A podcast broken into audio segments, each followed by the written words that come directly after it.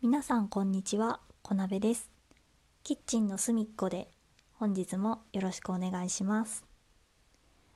えー前回はですね、お題、えーハッシュタグチャレンジによってあの人生にで影響を受けた作品についてお話しさせていただいたんですけれども今回は、まあお題なしで、まあ私がすごく好きな曲を3曲紹介させてもらおうかなと思います。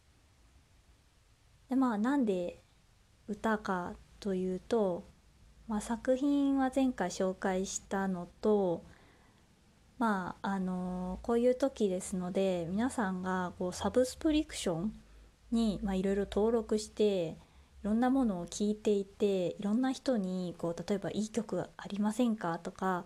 あのいい映画ありませんか？なんか面白い本ありませんか？っていうのをあのよく耳にしたので私もちょっとお題とお題みたいな感じじゃなくて本当に自分の好きに紹介してみようかなと思ってあのこんな感じで紹介することにしました。でじゃあ早速1曲目なんですけど、えー私東京事変さんがすごく好きででまあずっとあの CD あのちょっと買ってはいなかったんですけど借りてウォークマンとかに全部入れて聞いたりとかしてたんですがまあ解散してしまいましたよね。でなんとあの今年オリンピックということもありまして東京事変復活いたしました。ありがとうオリンピック というわけで東京事変さんの曲の中であの好きなもの私は割と昔の曲の方が好きでで「透明人間」っていう曲があるんですけどあのご存知の方はご存知ですよね。あのまあ、あのテレビ CM にもなっていてノニオの歯磨き粉の CM に使われていました。あの明るくてかなりポップな感じの曲調でして、えー大変事変にしてはこう柔らかい感じの曲かなと思って初心者の方でも聴きやすいんではないかなと思ってちょっとご紹介させていただくんですけどあのーあれですよねここってやっぱり著作権の問題がありますので曲を流すことはできないんですよね。かといってじゃあ私がねベラベラとあの前回のように話し倒したところで曲の良さってなかなかあってか私がねその音楽をやってないのでなんかベースの音がなんちゃらみたいな説明ができないんですよね。でじゃあどうするか一応あのいろんな人のラジオとかを聞いたりとかあのいろいろ見たところでアカペラで歌う分には問題がないということでしたのであのまサビの部分だけちょこっと歌って紹介させていただいてもしご興味持ったらまた本家の方を聞いていただければと思います。はいではあの大変緊張いたしますが、えー東京事変、えー透明人間サビの部分歌わせていただきますあなたが笑ったり大きく驚いた時透き通る気持ちでちゃんと答えたいのさ。毎日に染まる空の短い季節まっすぐに仰いだら夕闇も恐ろしくないよ。はいこんな感じでございます。かねこう本当に透明感のある感じの曲なのででしかもちょっと切ないんですよね。歌詞とか見てもらったらわかるんですけどこう恋愛の曲ではないですがこう爽やかな感じの曲なのでよろしければぜひ聴いてみてください。ではでは続きまして、えー私があ、まあ、また次に好きな歌手の方愛子さんなんですけれどもまあ愛子さんはね私がいちいちベラベラ喋らなくてももうとってもあの有名な方です。いやもうもう東京事変もとても有名なグループなんですけどあの有名な方なのでご存知の方たくさんいるかと思うんですけどその中でもねあの割と私あのバラード系の歌が愛子さんの歌は好きで愛子さんもね CD いっぱい借りて聴いてるんですけどこれもあのドラマの主題歌になっていた曲で「ダメな私に恋してください」っていうディーン・フジオカさんと深田恭子さんがあの主演でやってらっしゃった漫画をあのドラマにしたものの主題歌だったんですけど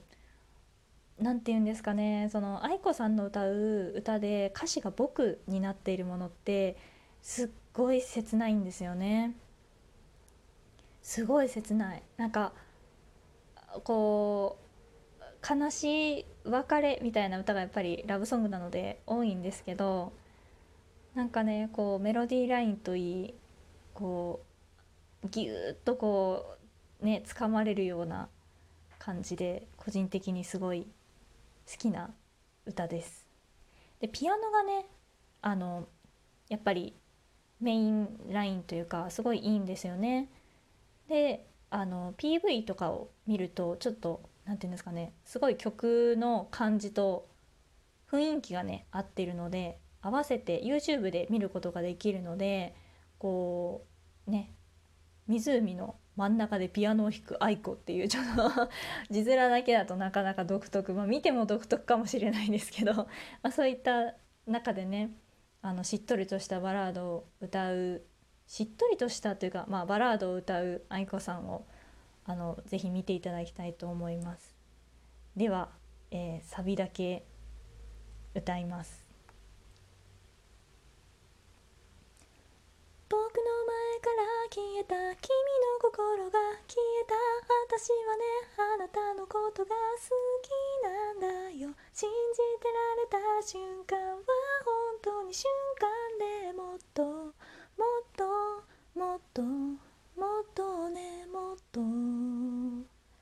そばにいたかったんだ。はい。以上になります。ぜひあの PV 見てください。では最後ですね。3曲目になります。これもあのだいぶ有名な方でバックナンバーさんですね。あのすごいですよねこの清水いおりさんいおりさん。あの何て言うんですかねすごい女性目線での曲があの多いというかこう女性女性なんじゃないかって思わせてくれるぐらい こ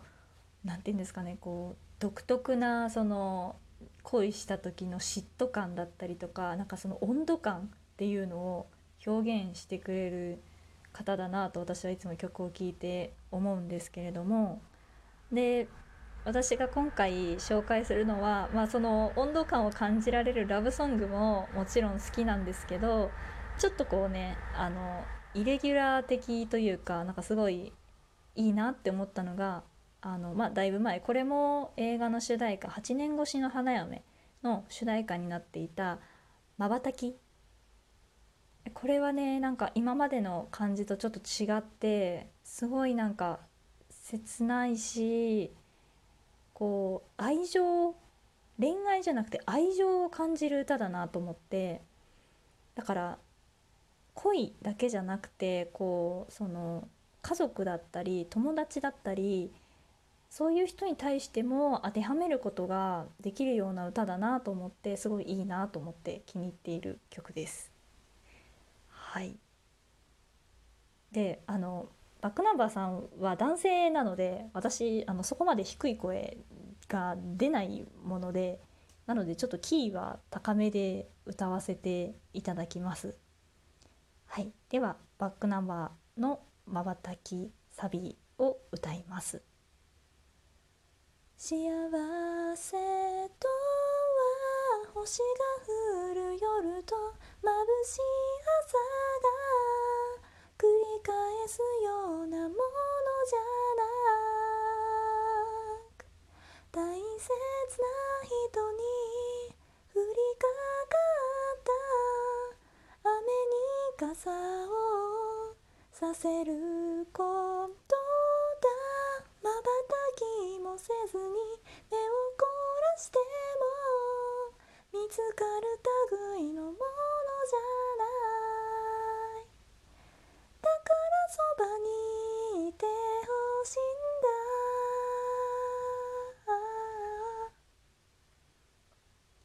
はいこんな感じですもっとねあの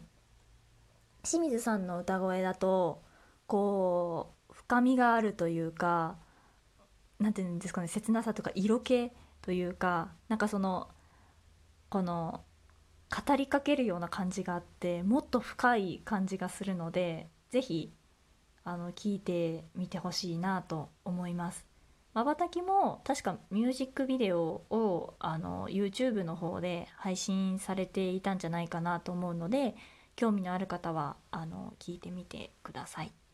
最初のあの東京事変の透明人間に関しては、えー、公式で上げているものはなかったかなとあライブとかはどうなのかなちょっとあのはっきり覚えてないんですけど、まあ、できればあの配信されているものですとかあの配信の分を購入して聞いていただければと思います。